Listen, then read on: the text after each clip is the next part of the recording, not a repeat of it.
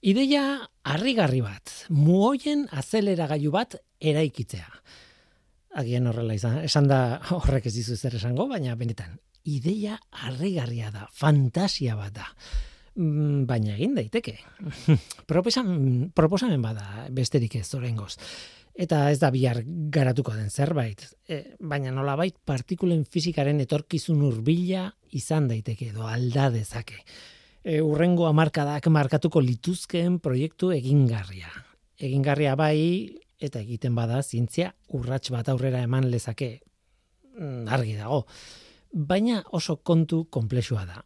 Muoien azeleragailu bat egitea. Tira, ideia muoiak azeleratzea da eta elkarren kontrako talkak eragitea, mm, betikoa, ez? Baina, klaro, talka horiek oso energetikoak izango lirateke. Zerneko LHC azeleragailu ospetsu horretan egiten direnak, baino asko zer energetikoagoak izango lirateke talka horiek. Gaur egungo esperimentuen mugak kantitate osa handi batez gaindituko lituzke honek. Ez da hogaizki. Baina fizikaria baldin bazara agian galdera segituan etorri zaizu burura. Nondik aterako dituzte muoiak? Badakigu naturan badirela muoiak, hainbat fenomenok sortzen dituzte, baina ez dira gonkorrak, bi mikrosegundu eta galdu dituzu. Nola de Montre baliatuko ditugu bi mikrosegundotan hain azkar desegiten diren partikula batzuk. Pentsatu, azeleratu behar direla eta elkarren kontra talka egin arazi.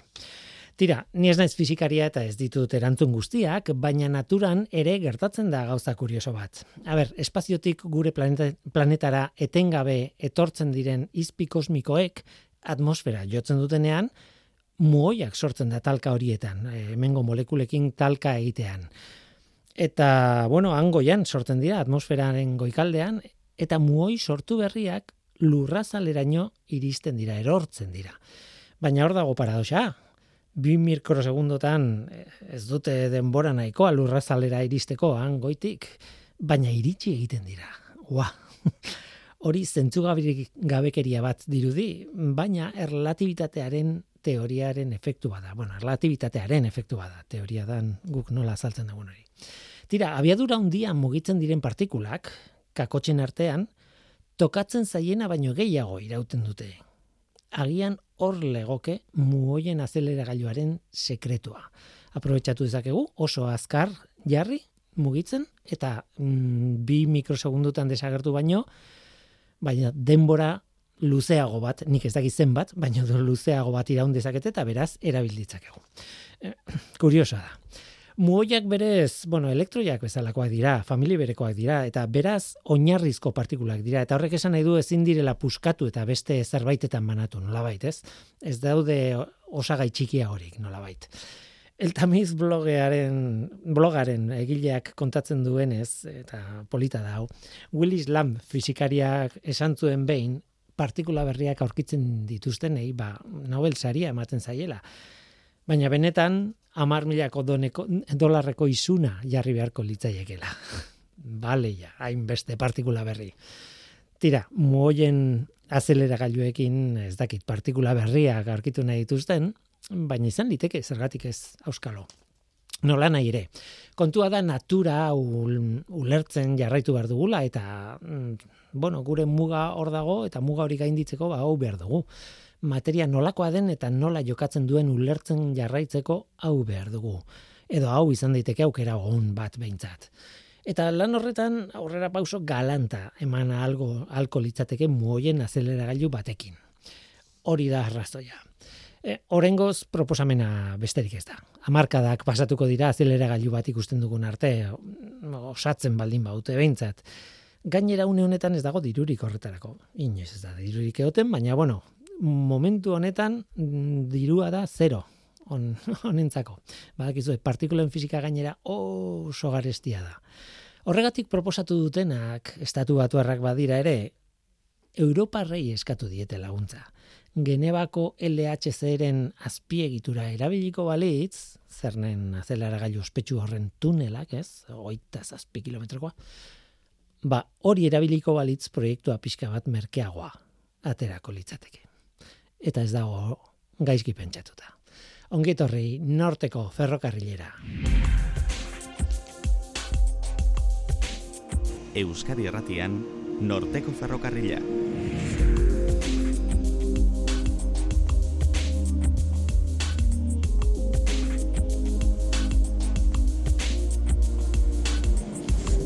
Kaixo denoi zer moduz, ni Guillermo Ranaiz eta entzuten ari zareten hau Euskadi Irratia.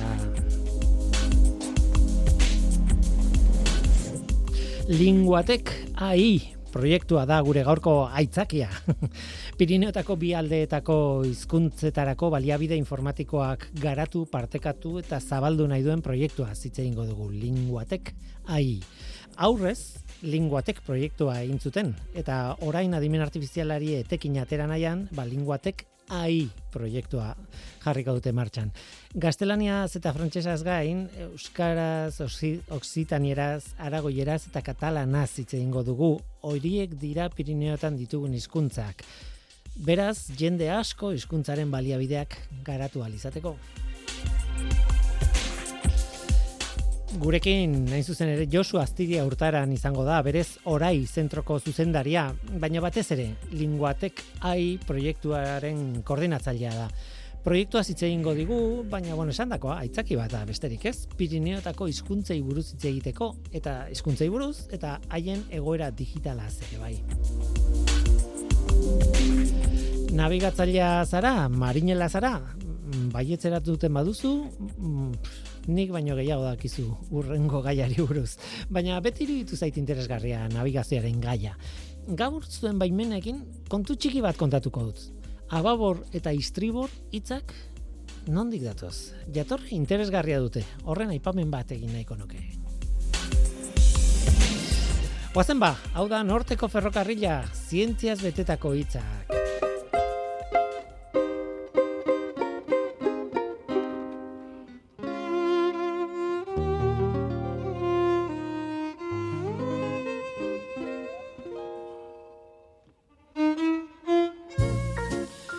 Gauzak dituen historiak. Alexander von Humboldt, esploratzailea, Venezuelako oianean sartu zen herri bat esagutzera. Atureak. Garai hartan Venezuela eta Kolombia izan beharrean hor tarteko mugan daude, Granada berria deitzen ziote Europarrek zona horri. Baina Humboldt bertara iritsi zenerako. Atureak desagertuta zeuden. Desagertu berriak, egia esan, egun batzuk lehenago.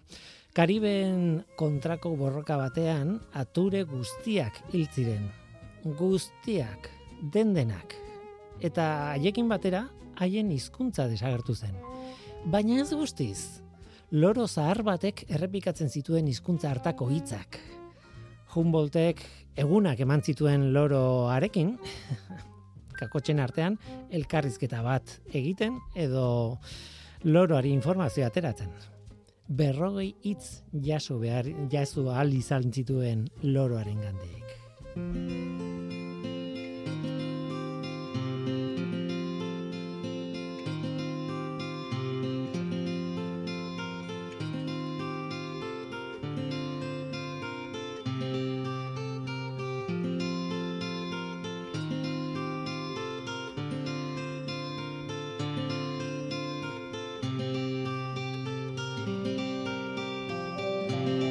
Gai honen inguruan hasi nintzenean pentsatzen. Olako sarrera bat egitea, ba, pentsatu nuen lehenengo ideia izan zen.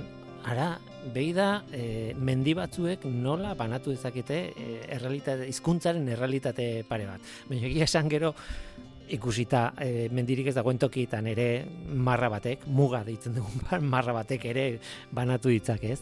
Baina kasu honetan e, Pirineoi buruz hitz egin behar dugu, Pirineoen Pirineo albi aldetan dauden hizkuntzei buruz.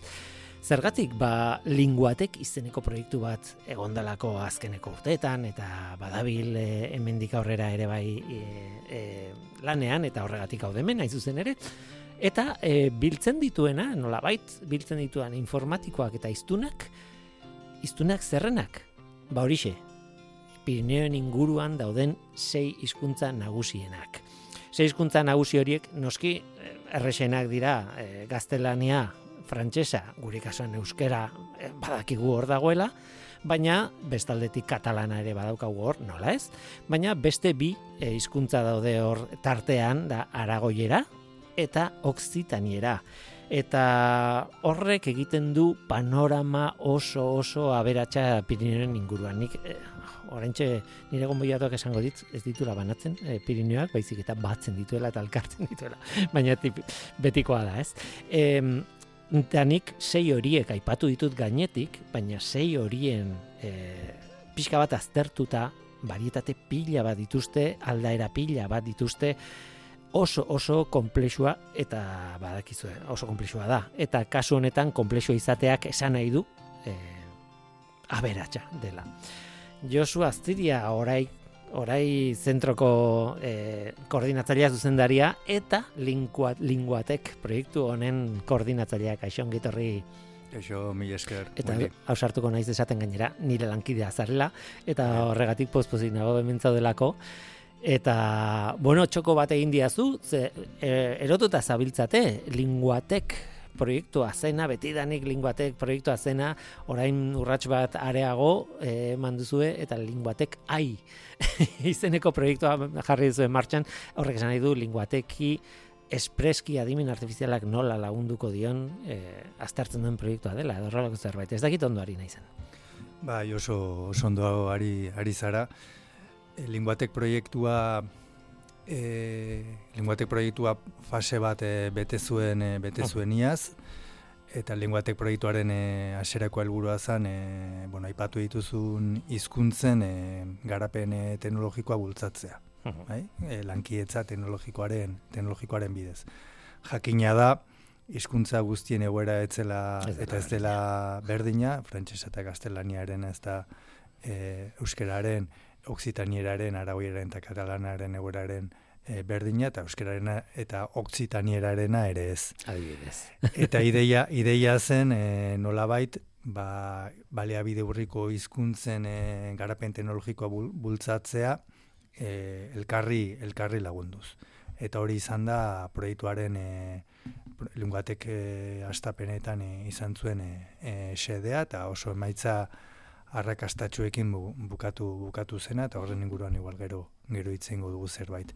Eta linguatek berriaren e, helburua da bide horretan jarraitzea, baino adimen artifizialaren alorrean azkeneko hilabeteetan esango dugu edo azkeneko bueno, ja, urte, ja, urte, urte, azkeneko urtetan ja urte, eh? urteetan, baina bai. azkeneko hilabete gutxietan are are ez, e, olatu handiagoa bai, bai. eman da ba, bueno, izkuntza eredu neuronaletan eta hizkuntza eredu eta adimen artifizial sortzaian ematen ari diren hobekuntzak, ba, ba hizkuntza horietara horietara ekartzea. Hori izango da proiektu honen eh, helburu nagusia. E, atzo abiatu zen eta bueno, 2026ko abenduan e, e, amaituko. Hori da, hasi zarete bileratan, ez dela erresa bilerak izatea, e, hor, jende asko koordinatu eta alkartu behar duzulako, gainera, zuk eta esaten zenuen esartu baino lehen esaten zenidan, ez nahiago duzula, bilerak egiten direnean aurrez aurre egitea, ez? E, askoz, e, komunikazio handiagoa da, ez? Bai, bai, ez da, ez da erresa, azkenean e, e, sortzi bazkide gaude, e, Perpinango Unibertsitatea, e, Toulouseko Jan Jogs e, Unibertsitatea, e, Lo Congre e, erakundea, Oksitenearen e, akademia dena, e, bai honen kokatuta dagoen e, ik, e, ikar zenarrez e, zentroa, e, Aragoiko gobernua, Jeidako Unibertsitatea, Itz zentroa, Euskal Herriko Unibertsitateko Itz zentroa eta eta Luia Fundazioa eta orai orai zentroa. Uh Sortzi sortzi e, agente gaude, e, ba Donosti Usurbildik, baia Perpinan e, eraino, ez da? Eta orduan ba, Pirineoak, ez? Pirineo, Pirineo guztietan. Eta bueno, egia da ba bilerak presentzialak egitea zaila dela, baina neri neri asko gustatzen zait eta horreko lenguatek proiektuaren e, barrakastaren gakoetako bat hori izan zen, gure artean zegoen eh, harreman harreman hori. Bai, gainera, e, bazkaltzera joaten zarete elkarrekin, ez da, bai. horrek egiten du, ematen du oso, oso bai. gauza bai. harina, oso gauza, baina horrek loturak pila eratzen bai. ditu, ez? Bai. Neri asko, neri asko gustatzen zait, hori eta hori hori bultzatzen dugu, eta askotan juna iz, azkeneko urtetan e, tolosara oksitaniera, uh e, ez bakarrik e, ez bakarrik ba, bueno, ba, bidaiak eskatzen zuelako eta koordinatzailea nintzelako, ez? Baizik eta bueno, ba oksitenaren egoera ezagutu nahi balin baduzu, ba ara ere joan barko duzulako, bertakoekin hitz egin, bertako ikertzaileekin, berain beharrak jaso eta eta hori da proiektuaren arrakastatako bat nire ustez behintzat hori, hori, hori izan da. Bai. Eta gero bizio aman komun bat ere eratzeko denon artean. Bai. Claro, eh, koordinatzea ez da bakarrik zer dutan gelituko gara non mm. askoz gauza gehiago ez ere egingo dugun, mm. nola egingo dugun eta zein izango da referentzialtasuna eta barrez. Eh, bildu ditut datu batzuk, eh, jakiteko bakarrik, eh, bueno, a ber, ez dira datu zehatzak inondik inora gainera problemak izan ditut horrekin, ze Wikipediatik asko jaso dut eta Wikipedia bera, bere barruan hizkuntza batetik bestera bai. kontraesan ditu eta ez dakit zer den datu zehatza. Ez, da, ez dut bakarrik Wikipedian ikusi e, begiratu, baina tira, aragoieraren kasuan, e, bueno, aurkitu dana da, gutxi gora bera, amar mila iztun artean dagoela kontua, sortzi milatik amabi mila tartera, e, okerrez banago, e, oker baldin banago, e, esai dazu, eh? eta zuzendu idazu. Uste dut, ulertzen dutenak gehiago direla. Gehiago. Bai. Hor, igual... claro, iztunak zer diren, ez? Bai. E, egunerokoan erabiltzen duguna, hori esagutzen dugu hemen, ez? Bai, igual, segur, segurenik iztun aktiboak izango dira, mar mila bueltan ibiliko dira, baina ulertzen dutenak, e, bai. uste, berrogeita mar mila, irurogei mila buelta horretan. Bai, hori kas, kaso guztien egia da, horrelako Oso datu, bai, claro, e, datuak bi datu horiek eman behar diela, ez? Nik ekarri duanak egia da aktiboak diela, bai, bai. bai. Eta, ba, bueno, batez ere, Hueskako, Hueska provintziaren iparraldean edo hor nun bait, ez, hitz egiten dela gehien bat. Bai, bai, Pirineo, Pirineo alde horretan, mm. bai, gehiago. Bai. Mm. Dira, katalana ezagut... Frantziarekin mugakide den e, ere mugoietan, inguru horietan. Bai. E, Hueska iritik gorako bai. ere mugan, labait. Bai, bueno, eta, bai. eta zona, zona horietan. Katalanaren kasua ezagutzen dugu. Oso oso zabalduta dagoela katalana noski eta bueno, aldaera asko ditu. Nik irakurri dudanaren arabera, amar milioi iztun inguru daudela. E, ez dakit. Bai, bai. Izan daiteke, ez? Katalanaren datori hmm. izan daiteke, ez? Bai. Ez hartu nire datuak zehatzak bezala, baina bueno, ideia bat ematen digute. Oksitanieraren kasuan, eta hor ok eko hizkuntza da, ez? Mm. Eh, bueno, zerbait ezberdina da, ez? Baina eh, esaten duenez aktibo 2 milioi eh, iztun inguru. Baina iturriaren arabera aldatzen da. Beste toki batean eh, topatu dut milioi erditik gora dagoela eta beste toki batean irakurri dut milioi bat. Eh, baina batek esaten zuen eh, 2 milioitik gertu egongo dala iztun aktiboen kontua, eta gero ulertu edo referentzialtasuna edo hitzak erabiltzen dituztenak edo, ja, ma bi milioi edo, bai. bueno, hor bai. gora, ez, e, izan daiteke. Baina, claro, kasu horretan, izan daiteke, e, Frantzia hartu, erdibitu eta mm, egualdeko erdi ia osoan dago zabalduta, oksitanera.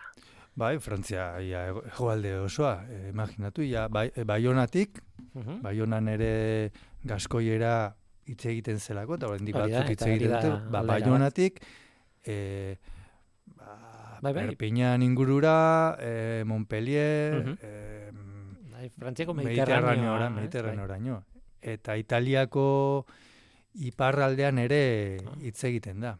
Uh e, pentsatu dut nik donostiarra naiz eta pentsatu dut e, nolako e, oi hartzuna eta nolako aztarna utzi duen donostian bertan, ez? Donostian ditugun hitz asko, toponimo asko, ito, lekuen izen asko gaskoieratik datoz, mm. ez du, lia, orgul, monpas, e, aiete, ez dakit, ez, bai, horrelakoak bai, bai. E, horrek adirazten du, ba, bueno, bere aztarna utzi duela hemen, ez, gaskoi, gaskoierak ere. Eta gaskoiera da, aldaera bat, e, oksitanieranako aldaera bat e, oso polita da ok eko hizkuntza deitzen diotenez eta bai. ok hori bai esan nahi du, baietz. Bai. eta polita da, bueno, bai hitzetik nola bai zabaldu da. Baina, bueno, azkenean e, hizkuntza erromantzea da, esan dut. E, katalana, gaztelania, frantsesa bezala, aragoiera bezala, eta e, berez e, euskerak ez duena, ba, beste guztie dakate ez, e, hizkuntza erromantzeak direla. Ba, izkuntza romantza bada, eta katalanarekin antzeko tasu handia dauzkana. Ulertzen duzu, hitz egiten dizutenean? ba, desente, desente ulertzen da, eh? E, bileretan, gertatu izan da, e, katalanak eta eta oksitanoak, batez ere tulu singurukoak e, langedokeko aldaera hitz egiten dutenek, elkarren artean e, bakoitza bere bere hizkuntzen hitz egitea eta eta elkar erraz erraz ulertzea. Nik ez dakit zergatik bai. pentsatzen nuen ez nuela zer ulertuko e, entzun ezkero, baina kuriosa. Bai, eh frantsesaren eta ez da, ba segurazki azentu gati da, baina katalanaren tarteko tarteko zer, baina katalanarekin nik antzekotasun eh handia topatzen dizkioz bai, bai entzuten duzunean eta bai bai irakurtzen duzunean. Baina ia da aldaera asko ditula, eh? Gaskoiera dago, eh aranesa, Bai, hori da aldaera atako bat. Arango bai aran hitz egiten dena, baino gaskoieraren azpi aldaera bat dena. Hori da. hori diote, gero dago langedokekoa, langedokekoa hitz egiten da batez ere batulu setik mediterraneara parte parte guzti bai, horretan. Frantziako egoldaren nardi bai, aldea, bai. nola baita esateko. Gero proventzala, uh -huh. E, lemusen e, aldaera ere badago, Italiako ipar iparraldan ere uste dut beste beste aldaera txiki bat ere badagoela, eta gero erdialdean ere badago beste e, tar eta mm. baiara inguru hortan ere uste beste beste aldera bat ere badagoela e, ozitaniera ere ba, jende asko da eta, bai. eta claro, hori da eradura izugarria eta ordan bai. aldaira baino batasunik ez duena ez dauka ba, hizkuntza ez, da, ez dauka estandarrik mm eta horrek e, bueno, ba, zeltasun handiak e, sortu claro. dizkio beti danik, eta orain ere ba, bere garapen bai, garapen linguistikorako eta garapen teknologikorako. Mm. Aitortu dizut, gaztelaniaren datuak ez ditu dela hartu, ez dakitzen bat iztun dauden, garaia batean esaten zen, irureun milioi ez, bat zegoen telebistan ez, 300 miliones izeneko programa bat, eta e, hortik gora izango da, pentsatzen dut, bai, populazio onditu delako, mm eta e, frantsesa ere nik ez dakit. Esaten zenidan igual, un milioi, ba, ez, ez dakit zenbat diren, baina bueno, argi dago bi horiek hizkuntza majoritarioak bai. direla oso zabalduta bai. eta behar bada aurkezpenik behar ez dituztenak, ez? E, nola bait. E, tira, baina nire datuak onartuta, bi handi horiek daude, eta gero, aragoiera mar mila, katalana mar milio inguru, bueno, izan iteke zure zuzenketak sartuta aldatzen diela pixka bat, bi milio iztun e, oksitaniera, eta, bueno, Euskal Herrian, zazpirun da berroita mar mila inguru, bueno, hori ere, mm, ez dakit, mm, gutxi gora berako datua da, ez, bai. ez dut esan. E, baina, hau da, iztunko puruari dagokionez, horrek ez du islatzen nolako egoera informatikoa dagoen hizkuntza bakoitzan, ez? Esan dute hori beti aipatu du izan dugu hemen e, euskerari buruzko lan handia eginda, e, adibidez, bai hizkuntzaren aldetik eta bai hizkuntza e, digitalizatzeko alegin horretan, ez? ez dakit nola ikuste dituzun eta nolakoak diren besteak gurekin konparatuta. Ez dakit hori galdetzerik dagoen oso erresa den konparatzea edo ez. Bai, eh, iztunko puruak baino, bueno, iztunko purua garrantzitsua da, baina iz, eh, bali, eh, garapen teknologikoan gehien baldintzatzen duena da, hizkuntza horrek izan duen garapena, garapen historikoa bai korpusaren ikuspegitik eta estatusaren ikuspegitik eta euskararen garapen teknologiko ona e, beste hizkuntza bat, batzuekiko ba, segura, seguruenik eragin handiena hori horrek dauka, ez da? Estandar bat badaukala, korpusean e, aurrera pausa handiak eman direla, eta gero ba, ba, azkeneko amarkaetan egin diren, egin diren aurrerapen handiak, ez? Baina euskarak badauka berezitasun bat, eta da bere ba, garapen teknologikorako, ba, ba, sortu dela ekosistema bat, unibertsitate eta zentro desberdinen artean, eta horrek eraman du euskera beste, beste toki, toki batera. Ez? Eta linguateeko helburua hori, hori, hori ere bat, zen euskeraren inguruan eraman diren aurrerapenak oksitanierara eta eta batez ere aragoierara eramatea.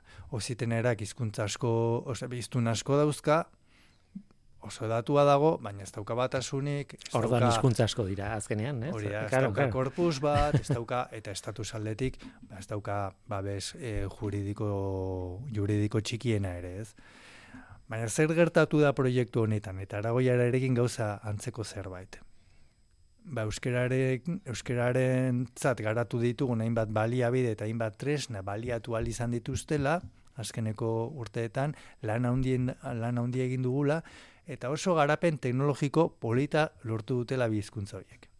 Bai, Mhm. Adibidez, e, oksitanierak momentu honetan itzultzaile automatiko oso on bat dauka, frantsesetik oksitanierara, lankedok eta gaskoieraren e, aldearen artean, hizketaren sintesirako e, tresna propioak badauzka, hizketan Mhm. errekonozimendurako ere bauka teknologia, eta gauza bera gertatzen da aragoierarekin. Bai. Eta hori izan da proiektu honen emaitza. Mhm. Bere kasa e, onelako teknologiak sortzeko lana egin izan balute, ba, segurazki amarkadak behar izango lituzketen, zituzketen. Baino, kasu honetan, linguateke proiektuan sartu direnez, ba, aprobetsatu al izan dituzte euskararen inguruan eraman ditugun aurrerapenak, ba, berain hizkuntzara hizkuntzetara eramateko. Mhm. Ez nekien, hain aurreratuta zeudenik. Hor- Hortaz, e, bai. bueno, mm, ikusten da, ezta? E, iztun kopuruak ez duela, ba, bueno, ba, garrantzitsua dela, ba, azkenean horrek baliabide ugari eman ditzakelako, baina, bueno, ba, beste faktore batzuk ere badaudela e, jokatzen, jokatzen dutenak. Bueno, batetik dago eh, hizkuntzaren beraren historia, eh, gainberak nolakoak izan dituen eta bueno, hor analisi historiko oso zabala da, eta nik ez dakat eh, almena hori egiteko, Bai.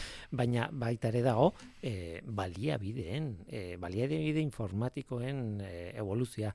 Ze adibidez, nik euskararen kasuari begiratzen badiot, ba aipatu zu itzulpen automatikoa adibidez. Eh, ba itzulpen automatikoan sekulako lana egin zen, baino garai batetik aurrera e, adimen artifiziala sartu zenean, bat batean kalidade aldatu zen, igo zen izugarri. Bai. Em, zerbait, ba bai, egin behartzen zerbait bageneukan, baina ez zuen oso emaitza honik ematen. Eta bat batean, e, sare neuronalak eta sartuta, pum, Hori da. bat batean salto bat kalidadean, ez? Bai. Horri, hori ere, e, bueno, e, historia informatikoaren ondorio bada. Bai, bai, bai. E, kasu horretan, hori ikasketa automatikoaren e, aurrerapenak, ba, euskarari ba, onura, onura asko ekarri dizkiote. Eta baita ere oksitanierari eta aragoierari, baina oksitanierak eta aragoierak badukate abantaila bat, euskarak ez daukana, e, hizkuntza erromanikoak dira, antzekotasun handia dauzkate gaztelaniarekin eta frantsesarekin, hortaz, e, frantseserako eta gaztelenerako e, garatu diren baliabide asko, baliabide lingustiko asko, eta bar, erabili da- daitezke beraien garapenerako. Eta, bueno, hori bada, berein kasuan e, e abantaia, abantaia bat, ez? Eta abantaia, abantaia horren ondorioz, ba, ikasketa automatikoaren aurreko teknologiak ere erabili e, izan dira e, beraien tresnak garatzeko. Erregeletan oinarritutako estrategien, estrategien bidez, hau da, makinari, ba, hizkuntza bera irakastea, irakastearen e, Bai. estrategien bidez. Bai, hor, hor kontua zen, adibidez guk hitz egiten ikasten dugunean ez dugula eh, arau gramatikalak ikasten eta beraz esaldiak sortzen. Da. Beste, beste modu batera ikasten ditugu eta makinak ere beste modu batera ikasi beharko du, ez? Bueno, sartzen nahi naiz nire ez den eremu batean eta behar bada hor asko dago eztabaidatzeko, baina bueno, e, oro har esan dezagun gramatikaren arauek ez dizutela hizkuntza bat irakasten, nola ez? E, galdetu nahi nizun, e, hitz egingo dugu orain e, lingu, linguatek ai, a, proiektu berriari buruz, etorkizunari begirako lan honi buruz, baina galdetu nahi nizun aurrekoan, aipatu duzu, ez? Euskararako egin diren e, baliabideak eta bar, e, bueno, ba, partekatu dira, e, elkarrekin egin duzuen lan beste hizkuntza minoritarioekin, nola egiten da hori? Esan nahi dut, ez da erresa izango, ba, aragoiera hartu eta euskararako erabiltzen digun tresna bat nola egokitzen da, ez da erresa izango, ez e, beste hizkuntza bateako. Edo bai, behar bada bai. Bueno, ez da, ez da erreza. E, kontua da, e, Euskararako egin duzun lan horretan, e, dagoeneko bueno, jakintza bat eh, eskuratu duzu, bai, eta badakizu teknologia hori nola, nola garatu. Bai. Ordan, e, ezagutza hori da, baliatu, baliatu duguna, ba, beste hizkuntzetarako ba, e, aurrerapen teknologiko horiek egiteko.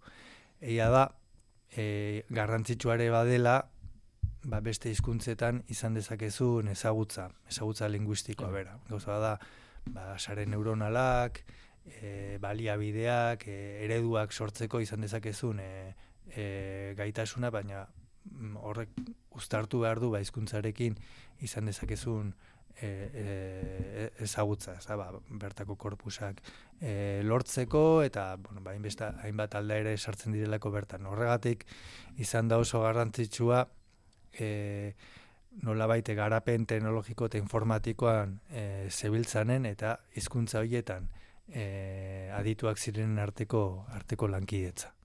Baina bestalde, e, lehen korpus hitza aipatu zu pare bat aldiz hiru horrek esan nahi du idatzikatako testuen multzoa da e, korpusa nola bait. Bai. Claro, multzo hori oso handia oso txikia den horrek aldatzen du asko e, ikerketa, ez? Edo garapena Orduan e, euskararen kasuan beti ari gara, a ber, ze korpus ditugun eta nola unditu eta nola, ez, baina beste hizkuntza horietan eta dukaten historiarengatik oksitanierak euki duen e, berakada hor esaten da, ez? E, belaunaldi oso bat galdu zela tartean, nik ez dakit idatzizkoa nola dagoen eta zer baliabide dituzten. Jende asko da, baina testu asko dituzte edo ez. Mm. oso testu oso testu idatzi gutxi dituzte eta oso testu eta audio oso testu gutxi.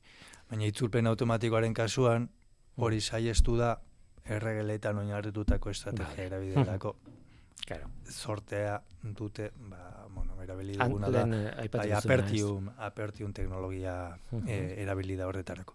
Baina transkripzio teknologia garatzeko eta hizketaren sintesirako, ba, bai, egin behar izan dira, e, bai korpus e, akustikoak eta bai testu korpusak e, sortu dira. Korp, e, korpus akustikoak e, sortzeko eurek pasatako ba, audioak eta ben transkripzioak e, jaso, jaso genituen eta testu korpusak, ba, bueno, oksitaniearen edo aragoiaren zauden e, korpusa hondienak eratu behar izan dira. Baina oso oso txikiak. Orduan, ze estrategia jarraitu zen, ba, testu korpusetarako itzulpen automatikoa baliatzea, korpus sintetikoak mm. e, sortzeko eta eta audio korpusetan ba alik eta bueno genukan material gehiena lortuz eta bueno kasu horretan e, korpus sintetikoen bidez eta hizkuntza hizkuntzaren e, beste hizkuntza nagusiekin zuen entzekotasunengatik ba uste baino emaitza hobeagoak e, e, lortu lortu ziren. Bai. Torre durura irratiak badaude irrati emisorak, ez? E, oksitan irez adibidez. Uste dut baietz, irakorri bai, dudala bai, bai, bai, bai, bai. Badaude Bai, ba, baude batzuk, bai. Bizpairu badaude, bai. Eta, te, eta, eta telebista katetxo bat ere badago. Claro, hor eh, aipatu duzun eh, audioko korpus hori, Karo, horretan lagunduko doizu garri, bai, pentsatzen dut. Bai.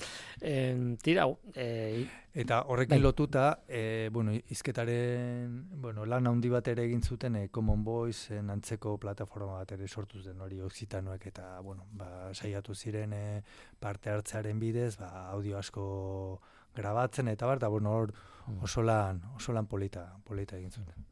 E, falta galdetzea, katalanen, e, ekarpena, ze nolakoa da katalanen eh, errealitate digitala nola baitez. Claro, e, baliabide pila bat izango dituzte, pentsatzen dut ezer jakin gabe, e, korpusak izango dira sekulakoak, bai audiokoak, bai idatziak, bai, e, fin, ez? E, nola dago kontu hori Katalunian? Aurreko, aurreko proiektuan katalanak etzuen parte hartu, horrengo honetan bai, bai sartu, e, sartu ah, dira katalanak, jeidako unibertsitatearen bidez, Zergatik, bueno, ba, beharrezkoa zalako, Pirinetako hizkuntza guztien anistasun hori kudeatzea, eta hizkuntza eredu neuronaletan e, ikertzeko asmoa zegoenez, katalanak ere aurrerapen handiak egin ditu, eta bueno, ba, transferentzia ba, oso logiko bat eman zitekelako auzitanierara eta baita ere mm. earagoierara. Eta katalanaren egoera, ba, amar, amar milioi iztun ditu, esan daiteke Europako ez, hizkuntza bai. Undienetak. Haundi bat. da. Bai, haundi bat, bai, dela, bai, ez? bai, bai. Mhm. Eta, bueno, naiz eta, bueno, orain entzuten diren eh, ahotsak, ez? Ba, bueno, kata, katalanak, ba, bueno, eh, inflexio puntuan batean dagoela, eta, bueno, gainbera batean eh, sartzeko arrisku batean dagoela, bere egoera teknologikoan ikuste dut oso, bueno, oso osasuntxua dela iruditzen zein eski aurrerapenak e, e, egiteko dituzte mm, gaztelaniarekin eta ingelesarekin alderatuta, baina gero hori, ba, ba hizkuntza romaniko bat izan eta gaztelanierarekin da frantsesarekin dituzten antzekotasunengatik Mhm. ba errezago e, sortu ahal izan dute teknologia eta teknologia horren erabilera ere errezagoa, errezagoa izan da, ez? Bai. Eta, bueno, esango nuke, ba, katalanen egoera alde horretatik, ba, ba, ba, txukuna, txukuna dela. Gero unibertsitate asko dauzkate, e, ba, katalanarekin ikertzen, generalitateak ere badauka estrategia oso sendo bat, haine izeneko proiektuarekin, orduan, bueno, ba, Mhm. ez dakit gure gure ispilu diren, baina ba, bueno, katalana e, ingurune digitalan egiten ari den lana lanetik asko daukagu ni ikasteko hemen Euskal Herrian. Pentsa dut gainera hor eh, ja Pirineoak utzita ba, eh, Valentzianoa dago eta bueno, eh, Balearretan ere lan egingo da, esan dute azkenean denak laguntzen dio denari, ez? Esan dute digitalki behintzat, Bai, bai. beste kontua da politikoki edo edo linguistikoki nun jartzen dituzun mugak edo nun baina bueno digitalki pentsatzen dut Bai, eta dauzkate instituzioak e, eratuta ba, katalana presenta dagoen lurralde guztietan eh, lan, lan egiteko, nez eta gero, ba, balearreko ba, gobernu, ez, kojunturalak edo Valentziakoak e, zer egin, ez, bueno, badaukate ja, badago gizarte zibilaren egitura egitura sendo bat, eta hori da beraien abantaia handienetako bat. Galdetu behar dizut aurrera begira nola zaudeten. E, un, aste honetan izan duzu, lehenengo bilera linguateken bigarren urrats horrena, ez? Mm. Linguatek ai, eta nik ai beti esaten dut. E, mm, lehenengo bilera pentsatzen dut mm, konexio bilera, e, oinarria jartzeko bilera da, ez? Bai. Baina aurrera begira zer egingo da, zer uste duzu egin dezakezuela edo no, nola dago kontua? Bai. Bueno, linguatekaik bi, bi helburu nagusi ditu e, datozen urtetarako. Lehenengoa da, e, lehen esan dudan, hizkuntza eredu neuronalen tan eman diren aurrerapenak baliabide urriko hizkuntzetara nola eraman, hau da, konputazio eta datu gutxiagorekin izan arren, ba, jama batek edo GPT batek izan ditzaken ataza batzuetan izan ditzaken emaitzak e, parekatzea o parekatzen saiatzea. Hori da hori da lehenengo e, helburuetako bat. E, bigarren e, bigarren gehiago ikerketaren eta esperimentazio esparruan kokatuko dena.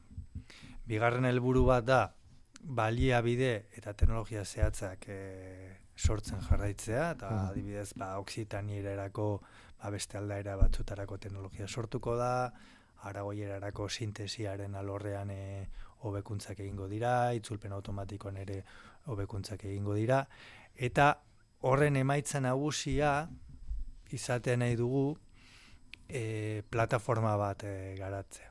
Plataforma bat elean iztuna. Pirineotan erabili ahal izango dena.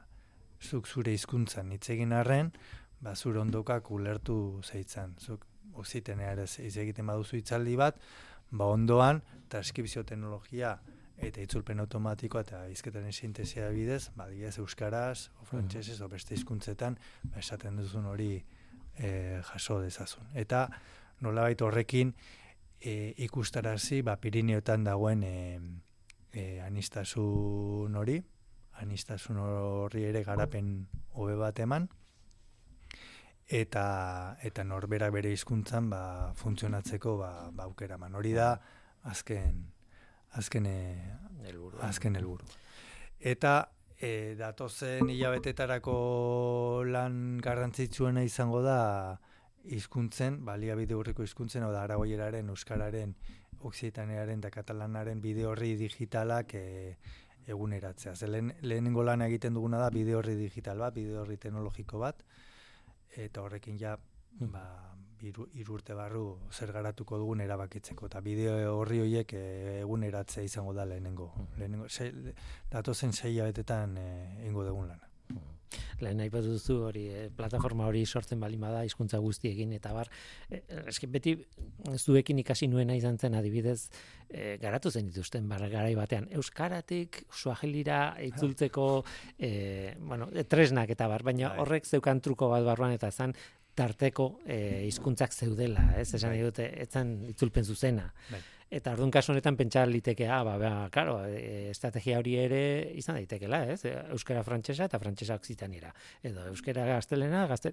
baina, claro, kasu honetan behar bada aurrera junala hori gainditu eta estrategia hori baztertu al izango da, ez? Pentsatzen bai, dut. bai, bai. E, kasu honetan, hasierako asmoa bada hizkuntza batzuen artean, ba, pivotaje erabiltzea pivotatuko duen hizkuntza bat jartzen, euskera eta oksitenaren artean, badiez, e, frantsesa, frantsesa izatea, ezta. Baina ikusiko dugu ze maitza ematen ditu e, proiektuak, e, ze e, lenguai eredu neuronalen bidez, eta dauden aurrerapenen bidez, ba, adibidez, eta katalanaren arteko itzultzaile bat ere e, garatzaren ideia, edo, bueno, olako, olako asmoak baditugu, segurazki, oinarrezko baseline batera iritsi iritsiko direnak, baina baina bueno, jas, jasotzen ari garelako inguru horretan ba eskara eskara desberdinak, ez? Ba euskera tik ba frantsesera, ingelesera eta gaztelaniara itzultzaile osana daukagun bezalaxe, ba ba katalanera, arabierara, txinerara, eh wolofera, em bueno, hemen ditugun eh, ez beste hizkuntza eta hizkuntza komunitateetara ba, bideratutako itzultzaia garatzeko eta horretarako bueno aurrerapenak eman dira azkeneko hilabetetan eta bueno ba, ba arkitektura neuronal horiek e, bueno probatzeko asmoa daukagu proiektu honetan. Josu, konstiente zara, ez gai honek zenbat galdera sorrarazten dituen, ez? Osea, erantzun ezin dituzun galdera pila, ba, sortzei zaizkitez, ba. da nola ingo hau, nola, eta, eta dira da oso, oso gai interesgarria eta noski e, lanean ari zarete ez duzu bukatu. Hemendiko gehi urtera galituko zut eta lanean jarraituko duzu gainera. Osea e, bueno ez dakit.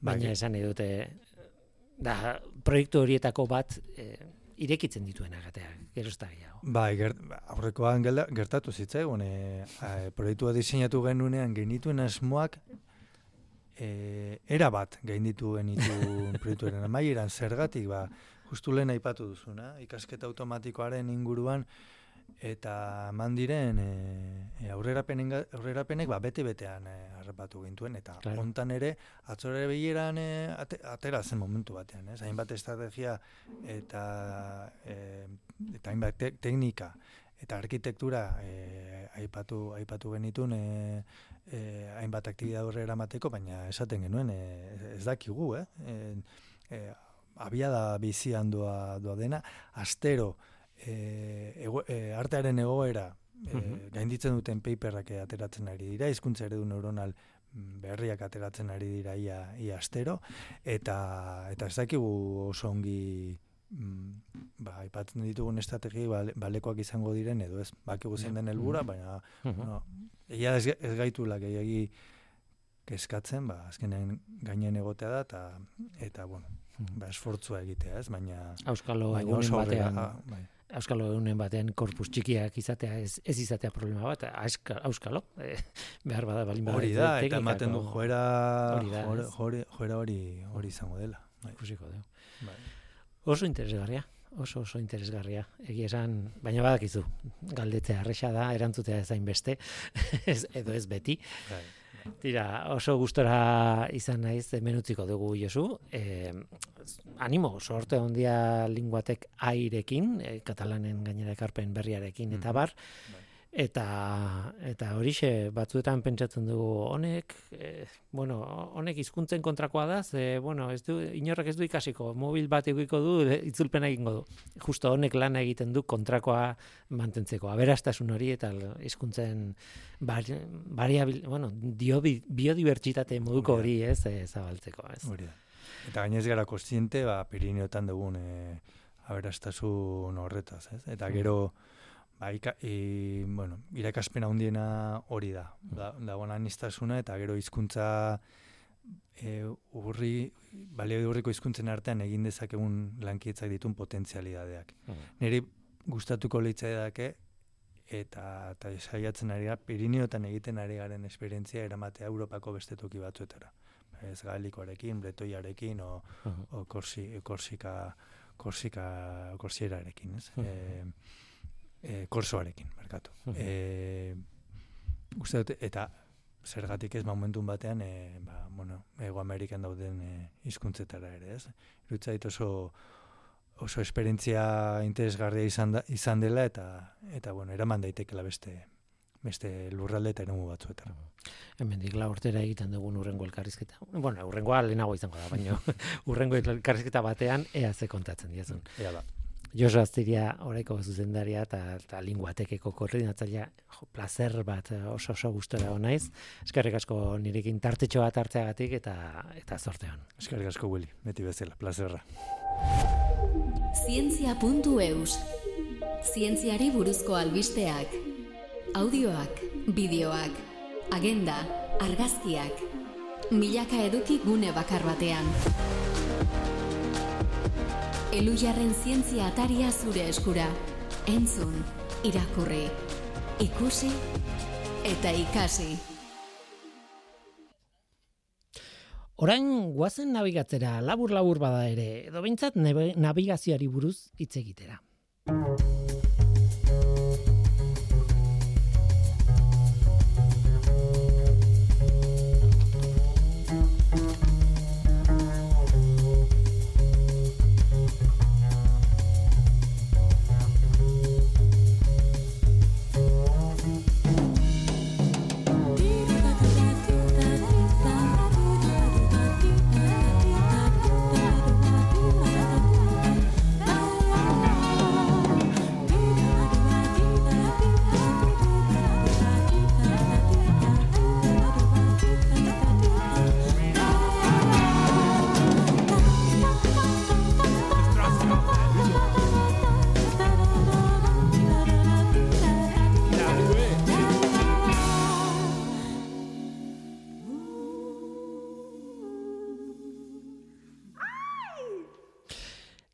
Barkoan goazela, itxasontzian goazela, aurreraka begiratzen ari garela, mugimenduaren, claro, aurreraka joan behar dugu, ezkerraldea, barkoaren ezkerraldea, ababor deitzen da.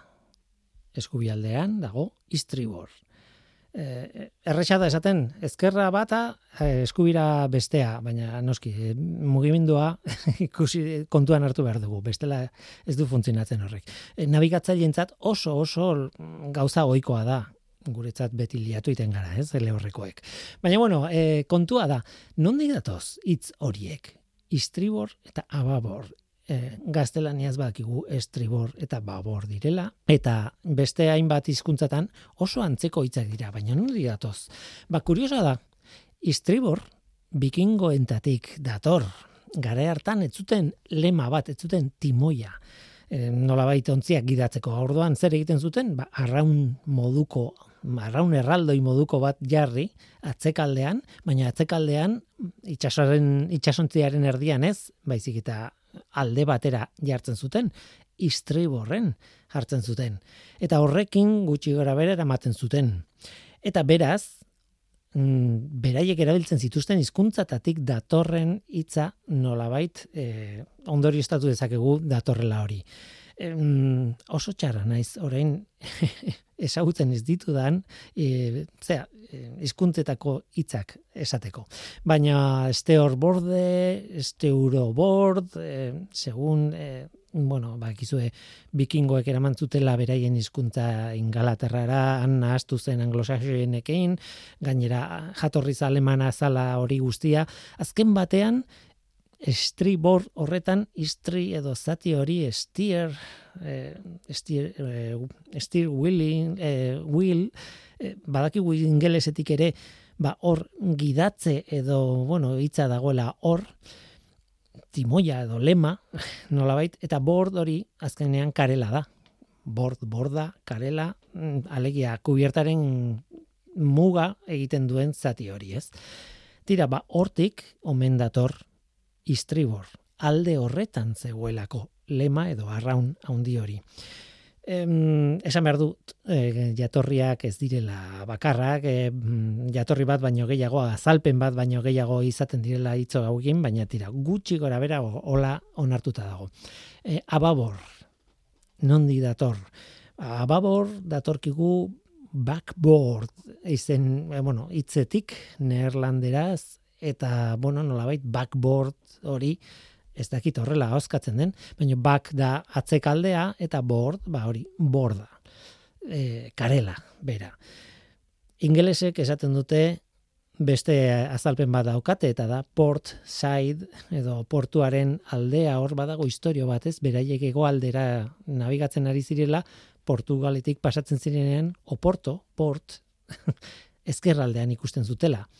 Eta bueno, hor ere hori ere kontatu izan da, ez? Berain navigazioan Oporto beti ezkerraldean gelditzen zela eta bueno, nolabait horrek ere eman diola portuaren aldea eta hortik ez dakit nola buelta mm, fonetiko baten bitartez bukatu du ba neerlanderako backboard horren antzeko zerbait. Eta backboardetik baborrera. Seguru asko bai istribor eta bai ababor biak frantsesen e, eraginarekin e, aldatutako hitzak direla.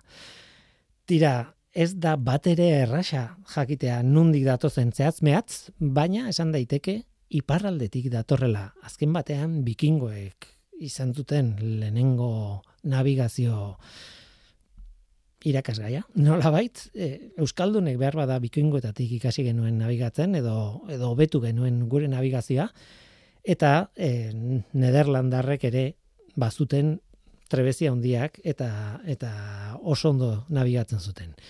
Beraien gandik azken batean etorri zaizkigu. Ababor eta istribor.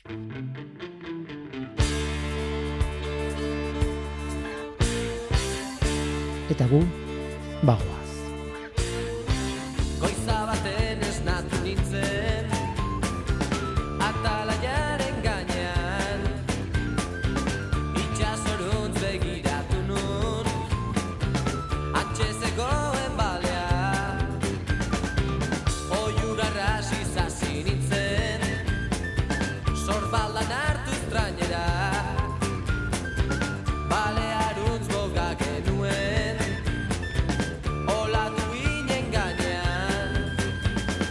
Ba, onaino gaurkoa, gaur gurekin Josu Aztiria. Eskerrik asko Josu eta eskerrik asko zure ere bai entzule. Bakizu, gu hemen gaude. Norteko, abildua, eitb.eus. Gaur teknikaria mirari egurtza izan da eta mikroren aurrean ni Guillermo Roa, Eluiar zientzia taldearen izenean. Datorren astean gehiago, ordu hartu izan. Agur.